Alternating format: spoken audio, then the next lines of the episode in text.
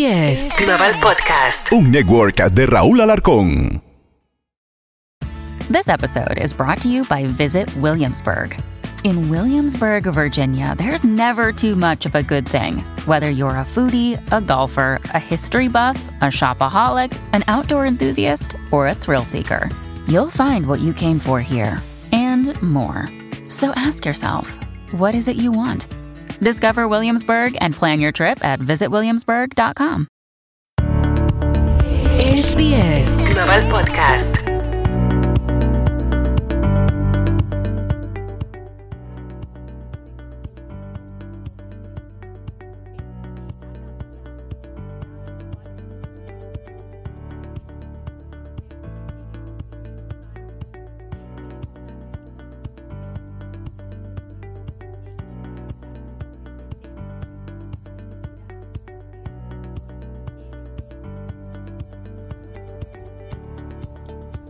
Gracias por la invitación, Raquel.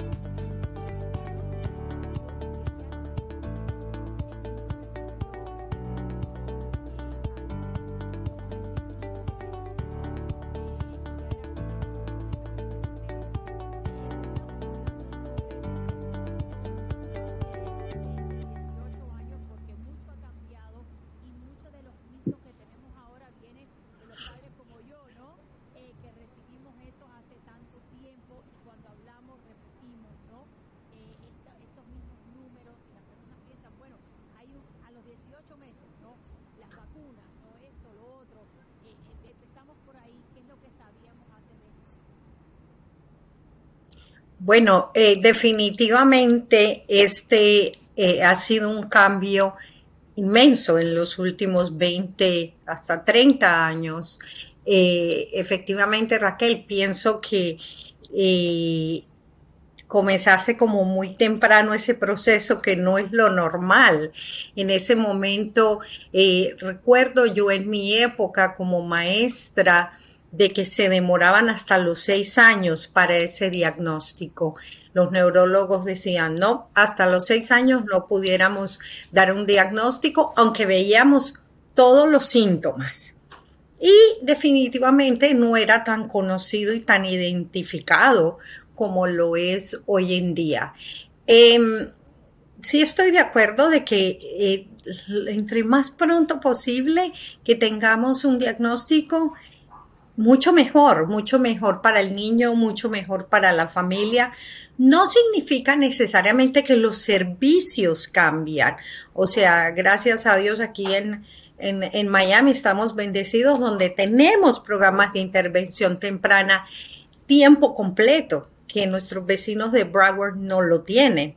Entonces, entre más rápido, definitivamente, más podemos comenzar, más rápido comenzar a trabajar con el niño, darles las terapias indicadas y también empezar a trabajar con la familia, porque es un proceso duro, es un proceso difícil. Eh, hay unas madres que he reconocido, no muchas, que están felices de que finalmente saben qué es lo que está sucediendo, pero es un proceso bastante difícil para los padres. para muchas personas, una de las cosas que necesitamos eh, tienen que pasar por un proceso de duelo del niño que pensaban que tenían, ¿no? Eh, y vamos a Ujú. explicar eso un poco porque tenemos que empezar por ahí. Ingrid. Esto es algo Sí, importante para muchos padres, porque muchos padres nunca han tenido ese proceso de duelo. Eh, yo tuve la bendición de que alguien me lo explicó bien temprano y yo lo entendí y pasé por ese proceso. Cuando uno es eh, un niño, no piensa del futuro de uno, que va a tener un hijo, que va a tener una hija. Por ejemplo, en mi caso, eh, yo no pude ir a una gran universidad, yo me quedé aquí en la Florida y yo siempre pensé que yo quería tener, cuando yo tuviera mis hijos, yo quería que ellos fueran a esas grandes universidades que yo no tuve acceso, ¿no? Los sueños míos para mis hijos, eh, imaginarios, ¿no? Porque estamos hablando de, lo- de las, espe- de las expectativas que uno tiene cuando tiene 15, 16, 20 exacto, años, ¿no? Eh, correcto. yo quería tener unos hijos súper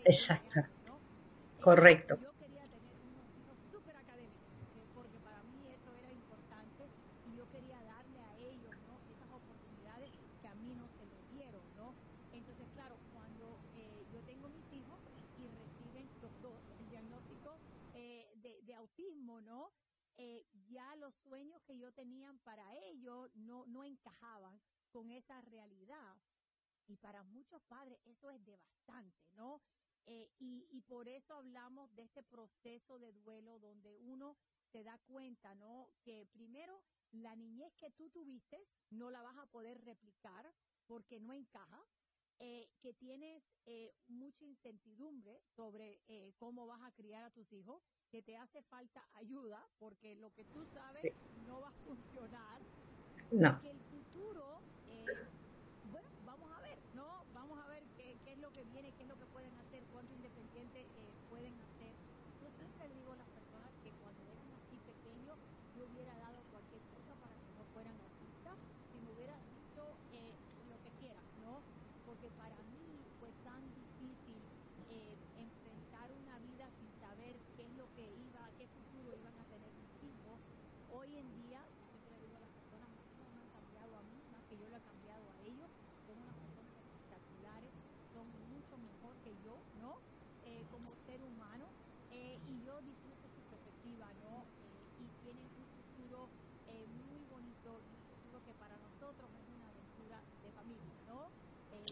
juntos, eh, siempre. Eh, pero hablamos sobre cuando reciben ese diagnóstico, porque para muchos padres es un momento devastante. Él lo es. Eh, yo quisiera, antes de comenzar, hablar un poquito de lo que es duelo. Eh, la gente cree que el duelo lo identifican solo con muerte. Eh, nosotros podemos tener un duelo cuando nos mudamos a otra casa y hay que cerrar ese círculo. Podemos tener un duelo cuando nos divorciamos, podemos tener un duelo cuando se va tu mejor amiga para otro país, hay que hacer duelo, hay que hacer, hacer ese círculo. En este caso, con un niño especial, eh, como dices tú, como el gran poema El viaje a Holanda, eh, que si tienen una oportunidad, por favor, léanlo. Ese viaje uno se imagina qué es lo que va a, a sentir cuando uno llegue a Holanda y para qué uno se prepara. En este caso, nos preparamos con el baby shower, nos preparamos con el cuarto. Si va a ser niña, quiero que sea bailarina, que haga o tome clases de ballet. O si va a ser niño, tal vez beisbolista como el papá y que juegue con el papá. Y tenemos todos estos sueños y todas esas esperanzas. Empieza el niño, nace normalmente, no vemos nada. El niño. Y, a ser Exacto. Exacto. Entonces, si fuera un niño, digamos, con un síndrome de Down o con alguna clase de síndrome y tú ves algo diferente, es, es hasta, yo no sé si fácil, pero, pero es como más evidente. Eh, y de pronto empiezas a ver cosas en los niños que ahora, por el conocimiento que se tiene, ya no tenemos que esperar a los tres años, a los seis años. Empezamos a ver que el niño no mira los ojitos, empezamos a ver que uno quiere, exacto, todos estos movimientos, el rocking, en las manitos o que corren de arriba para abajo, de arriba para abajo sin parar. En puntillas, o empiezas a ver que tienen un año y medio, dos años y se saben las letras y los números. ¡Wow! ¡Qué inteligente es mi hijo!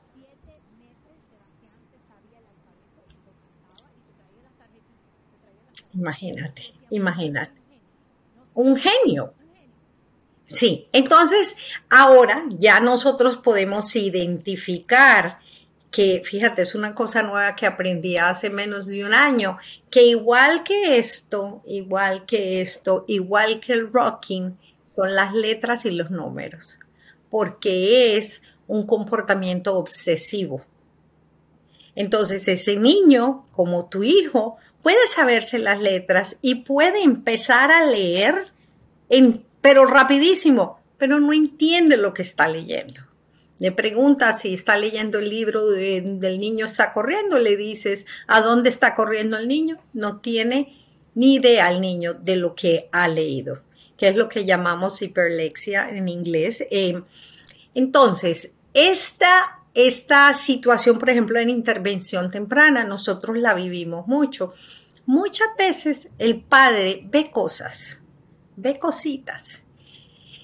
Unos días la ven más, otros días no la ven, no ven tanto las características y de pronto les cae el, pero el agua congelada que el neurólogo dio una respuesta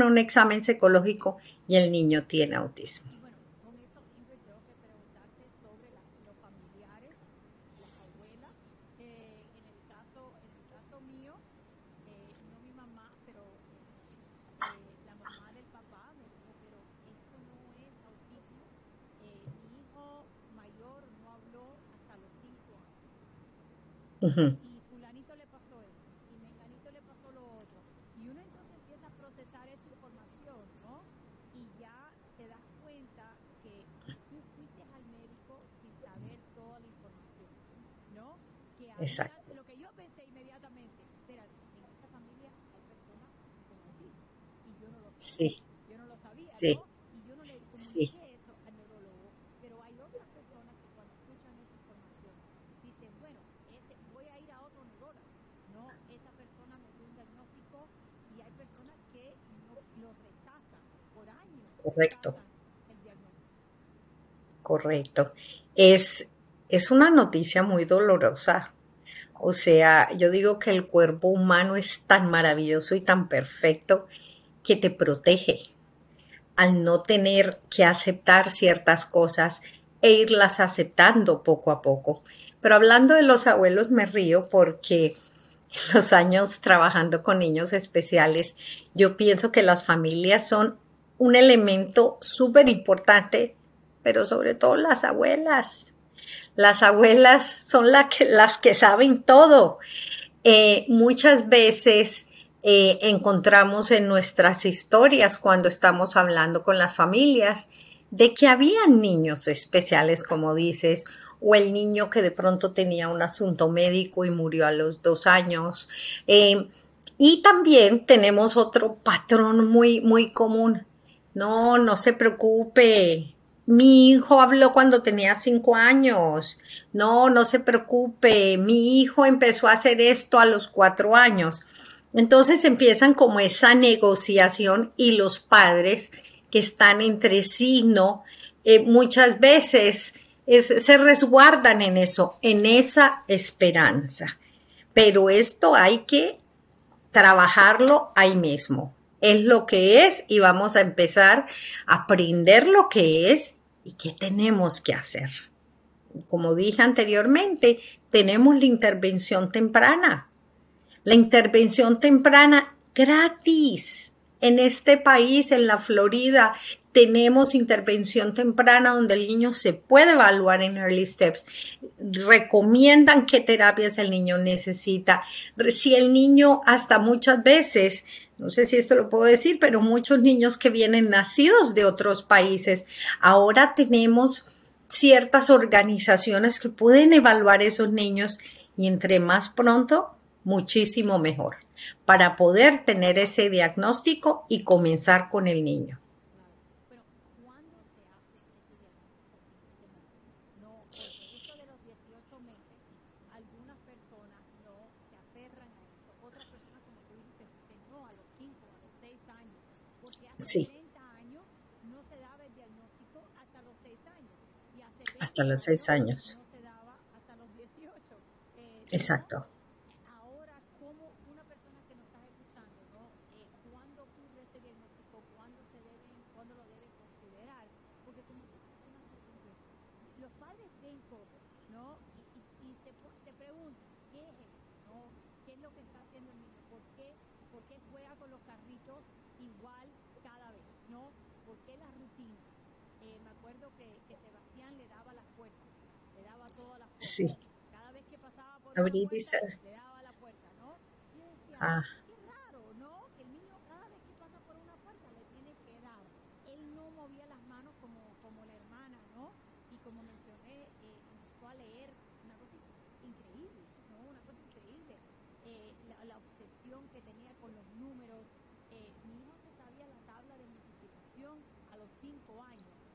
Wow.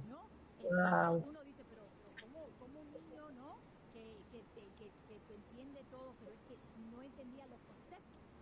Ese diagnóstico.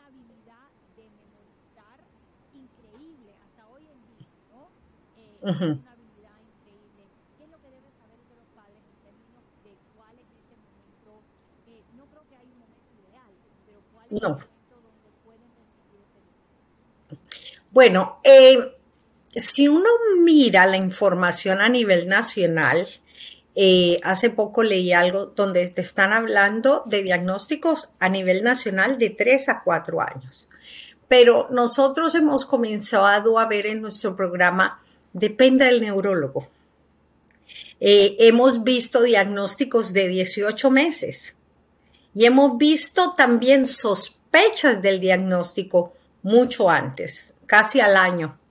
Eh, y con eso, entonces ya empiezan a hacer un seguimiento constante. Eh, Early Steps hace cuando ven ciertos síntomas, hacen un examen, porque no es un examen de sangre que diagnostica el autismo, no es de que le hagan una, una resonancia magnética y encuentren un pedacito que haya algo mal, no, no, para nada. Esto es comportamientos que el niño tiene. Eh, y en esta situación, el médico ve también la información que el padre da. Entonces ahí es donde el padre, muchas veces el médico dice esperemos, pero muchas veces el, médico también está diciendo esto es lo que vemos, vamos a empezar terapia, no necesariamente con diagnóstico. Yo te puedo decir que yo tuve un caso hace dos años de una bebé de seis meses y veíamos los síntomas a los ocho o nueve meses. Y el médico la diagnosticó bastante temprano. Nunca habíamos visto un caso de diagnóstico tan rápido, pero no necesariamente es early steps. Ellos reconocen síntomas muchísimo mejor de lo que lo reconocíamos hace varios años.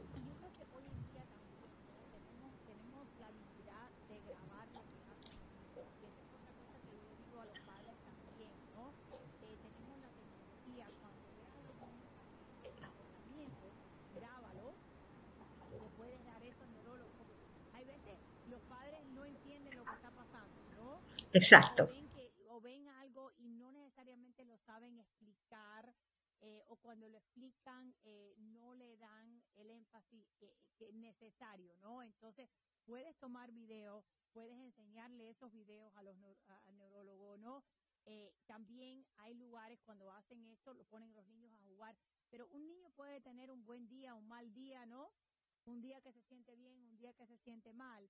Entonces, uno como padre también puede ir buscando toda esa información, ¿no? Y hablando con diferentes personas a ver cuál es el comportamiento.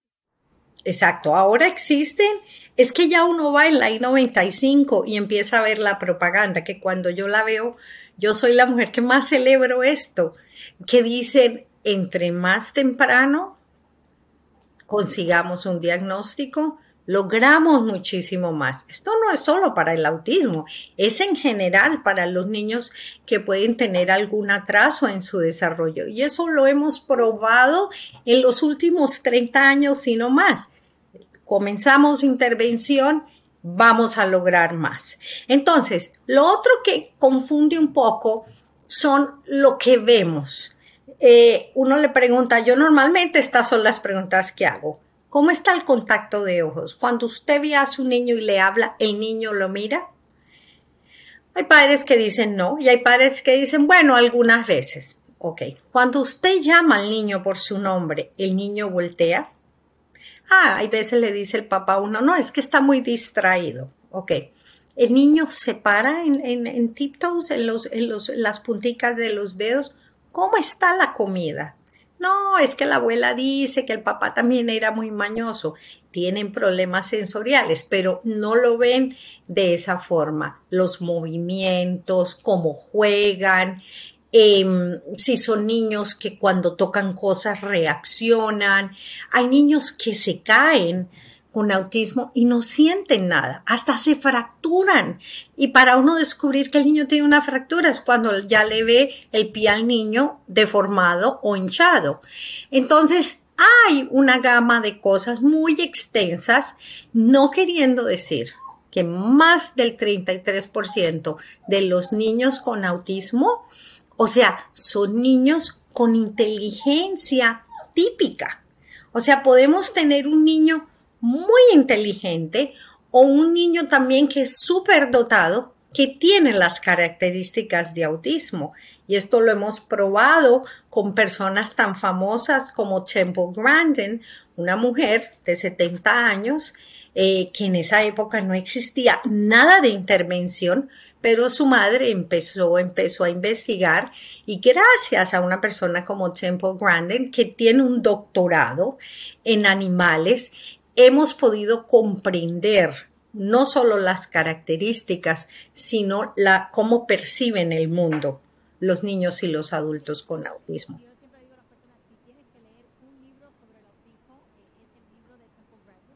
Sí. Pictures. eh, eh, Sí.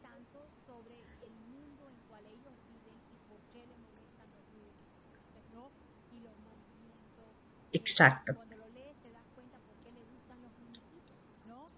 Exacto. ¿Por qué prefieren los muñequitos?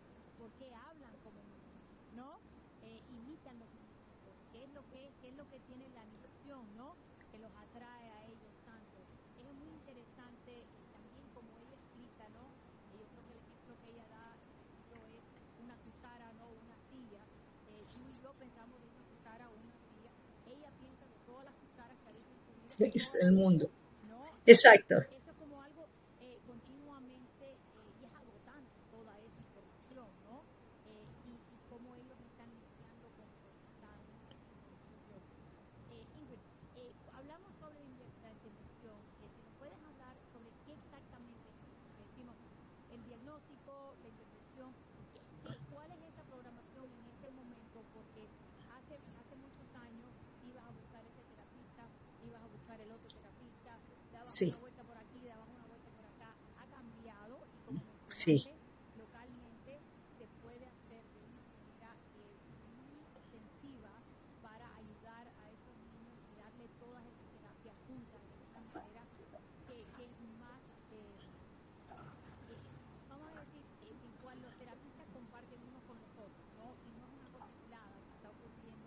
Exactamente. Sí, es, es en equipo. Em, efectivamente, el programa de intervención temprana comienza, nosotros podemos tener bebés desde los tres meses. Eh, los hemos tenido unos pocos, no necesariamente niños con autismo o en el spectrum. Y esa intervención se recibe a través de, primero llegas a Early Steps, Early Steps hace una evaluación del niño, el niño, eh, si lo encuentran, eh, digamos, eh, para nuestro programa en dos áreas, que el niño tiene algo de atraso en el desarrollo en dos áreas, automáticamente el niño es elegible para eh, entrar a nuestros programas. Aquí en Miami existen, eh, existen cuatro programas, cinco programas de intervención temprana. Y siempre les digo a los padres, ese, ese plan educacional eh, que hacen, que es el Family Support Plan o el plan de soporte familiar, es como el pasaporte para poder entrar a nuestros programas. El niño eh, llega a nuestro programa, el padre puede escoger si quiere o no quiere el programa. Es un porcentaje muy bajito los que nos dicen que no. Y cuando el niño llega, eh, se evalúa. Muchas veces ya vienen con la recomendación eh, y la mayoría de veces no. Se les evalúa para terapia física, terapia ocupacional y terapia del habla. No importa tan lo pequeño que el niño sea.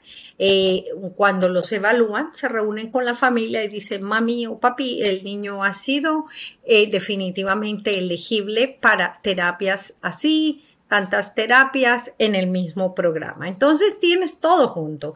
El niño llega, puede estar, por lo menos en nuestro programa, no 40 horas, puedes estar todos los días hasta 10 horas en el programa.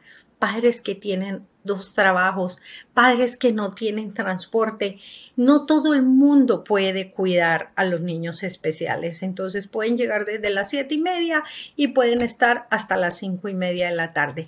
En ese periodo reciben intervención temprana. Hay una maestra especializada, también están las asistentes que son tan especializadas como las maestras y en ese periodo se le saca al niño o el niño viene con su terapista en el salón y se le da la terapia. Eso es todo el proceso de, de, programa de intervención temprana. La trabajadora social es muy clave también tenemos esta persona que ayuda a las familias con lo que las familias necesiten. Puede ser, no sé, necesitan guía de inmigración. Eh, estamos teniendo muchas personas después del COVID, muchos padres pidiéndonos ayuda porque la parte de la salud mental, mucho estrés, más lidiar con un niño especial es, es bastante pesado todo lo que está pasando, todo está caro, si hay trabajo, si no hay trabajo. Las situaciones de la familia son todas diferentes. Cuando el niño pasa los tres años, entonces el niño se le ayuda a hacer el proceso para asistir al colegio público si el niño es elegible. 80%, 90% de nuestros niños son elegibles y se les ayuda en ese camino de transición para el colegio público. Entonces, hasta ahí esa parte es donde llegamos nosotros. Cuando hablamos sobre eh, cómo, cómo se trabaja en equipo, ese equipo también tiene que eh, ser parte de los padres. ¿no? Yo estaba hablando sí. el otro día cuando estábamos hablando con Mari Palacio, ¿no? En, hace 20 años, ¿no? Íbamos a todos los terapistas y nos parábamos a, atrás de la ventanita, ¿no? Para ver qué es lo que se estaba haciendo, para replicar eso en la casa, ¿no? Yo me acuerdo en esa época eh, salieron los primeros eh, visual schedules y yo recorté todos los muñequitos, ¿no? Eh, y se los hice a mis hijos, ¿no? Para que para tener eh, el schedule eh, visual, y entonces se despertaban, lo poníamos adentro, comían, ¿no?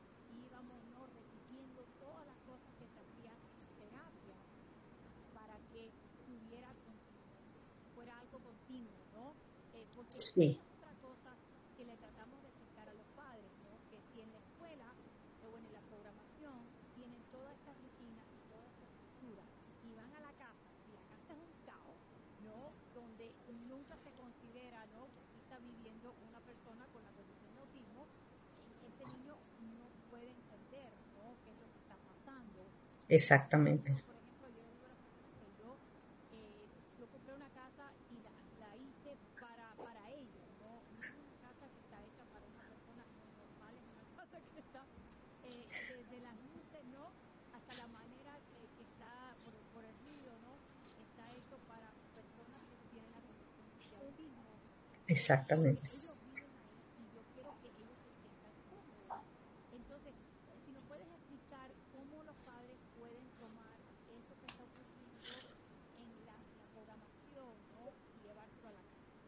Bueno, entonces, eh, creo que es importante lo que comentas. Eh, Gracias a Dios hemos progresado. Yo lo considero progreso, porque es cierto, hace 20, 30 años llegaban los padres y los expertos eran los profesionales.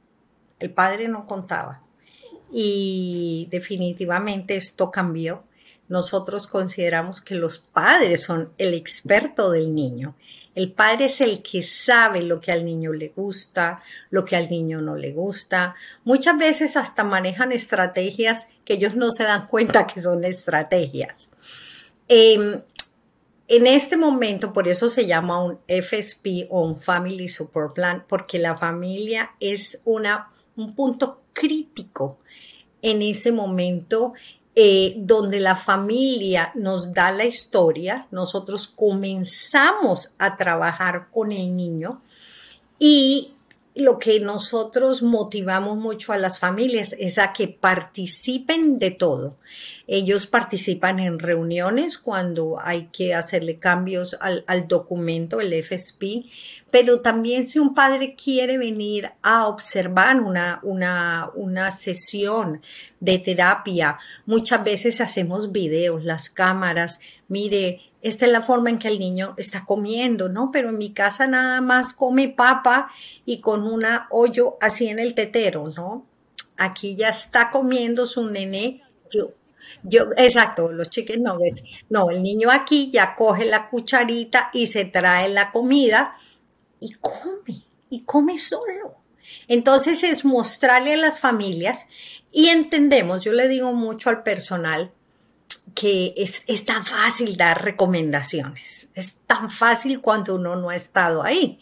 Em, pero de que el niño pueda tocar la comida, de que el niño, el niño, por ejemplo, para mí la comida es una de las cosas más importantes, pero ellos muchas veces tienen tantos problemas al niño no poder comer que se vuelve una experiencia negativa.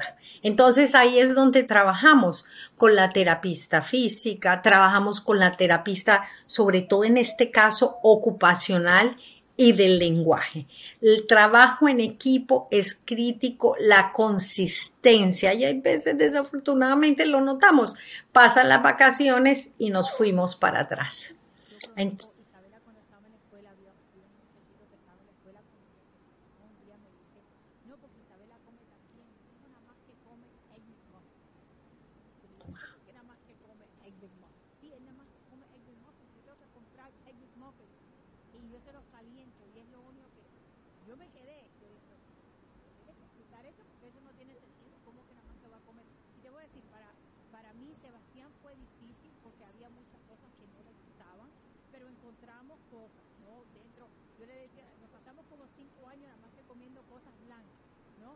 Teníamos un, un, surtido de cosas blancas, ¿no? Nada más que comíamos por colores, ¿no? En mi casa, con Sebastián. Isabela no, nunca tuvo, nunca tuvo ese problema. Eh, pero eh, mencionaste algo que es tan importante, eh, porque hasta a mí me ha pasado, ¿no? Eh, te doy un ejemplo. Isabela va a Easter Field, el, el Ajá.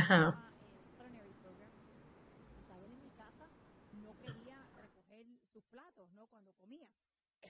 y me mandan un video Isabela lavando platos pero ¿cómo Isabela lava los platos y limpia las cosas? Todas esas son cosas que ocurren en la escuela, pero no ocurren en la casa. Claro, sí.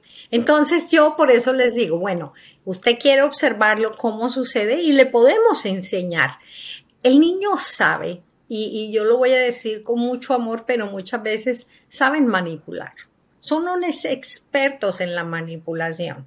Conocen a los padres y saben ¿Qué, qué, qué es lo que, hasta dónde llegan los papás?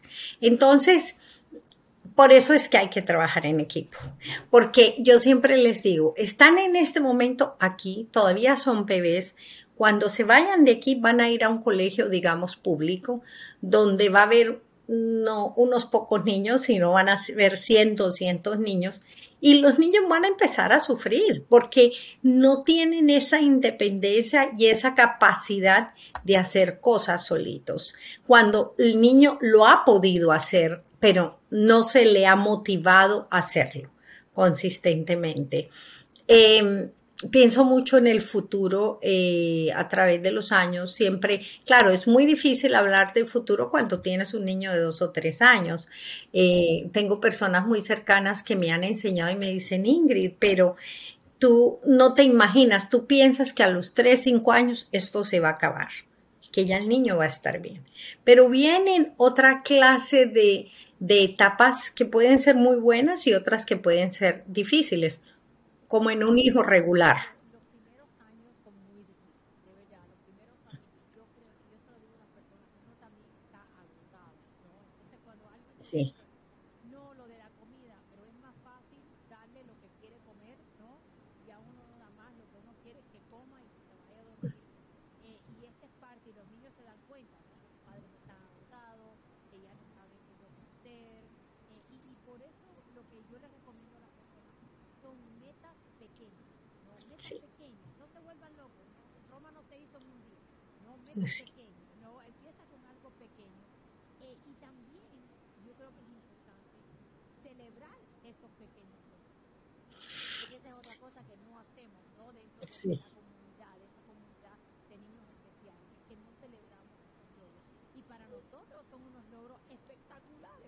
exactamente. Entonces celebrarlo, que los niños se sientan bien, ¿no? Lo hiciste, vamos a ir a celebrar que hicimos tal cosa, ¿no? Eh, en el caso de mi hija, por ejemplo, Isabela, eh, el vestirse ella misma fue un poco complicado, ¿no? Y Isabela, eh, nosotros, mi mamá, ya se decía que se lucía como poroto, ¿no? Porque se ponía la ropa mal, pero es que tenía que aprender a hacerlo, ¿no? Claro. Uno tenía que dejar a ella que lo aprendiera a hacer. Y bueno, no siempre lucía bien la niña, ¿no? Al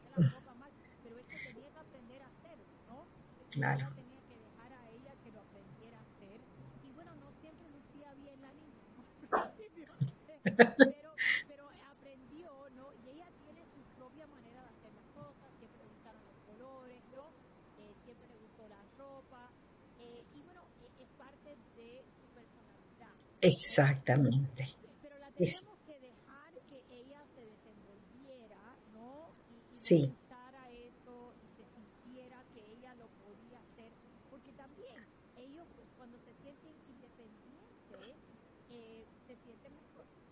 Claro, claro. El autoestima y darles a escoger, porque nosotros queremos escoger todo. Que te pongas tal pantalón, pues entonces si hace frío no lo vas a dejar que se ponga un short, pero le puedes ofrecer dos pantalones, te quieres poner el verde o te quieres poner el azul. Y al el niño escoger es como que, wow, tengo control aunque no, el niño no necesariamente lo esté pensando de esa manera. Entonces, tratarlos de una forma en que ya no son bebés. Eh, y esto pienso yo que culturalmente, eh, cuando eh, tuve la oportunidad de estudiar en mi maestría y tenía una maestra excelente en la Universidad de Miami, que ella decía que era diferente culturalmente como tratábamos nuestros niños. Una cosa es la cultura latina, otra es la cultura china, oriental, y los latinos tenemos la tendencia a que queremos sobreproteger eternos, bebé. Exacto. Exacto. Y que, y, esto lo aprendí con una mamá, me decía, el niño tenía cinco años y me decía, yo sé que el niño ya come y come solo, pero yo, yo quiero sentirme que tengo una conexión con el niño dándole de comer. Y esa fue una conversación larga que tuvimos, que había otra forma de hacer conexión con el niño, pero que teníamos que permitirle al niño ser independiente. Hay veces pensamos culturalmente, esto fue lo que Dios nos mandó. Y tenemos que, sí, exactamente como todos, nos podemos tener hijos diferentes, no son los niños especiales, diferentes challenges los tenemos, pero de que tenemos que ir paso a paso, un día a la vez, pero siempre para adelante, nunca para atrás. Y de que existen ayudas, existe soporte, existen grupos, existe literatura, existe el Internet, o sea, estamos en una época que no podemos estar ciegos, pero entre más temprano lo hagamos y entre más temprano como familia trabajemos en ese diagnóstico, no solo yo como madre, no solo el padre, pero sino toda la familia, en equipo. Todos podemos en equipo. Uh -huh. Raquel.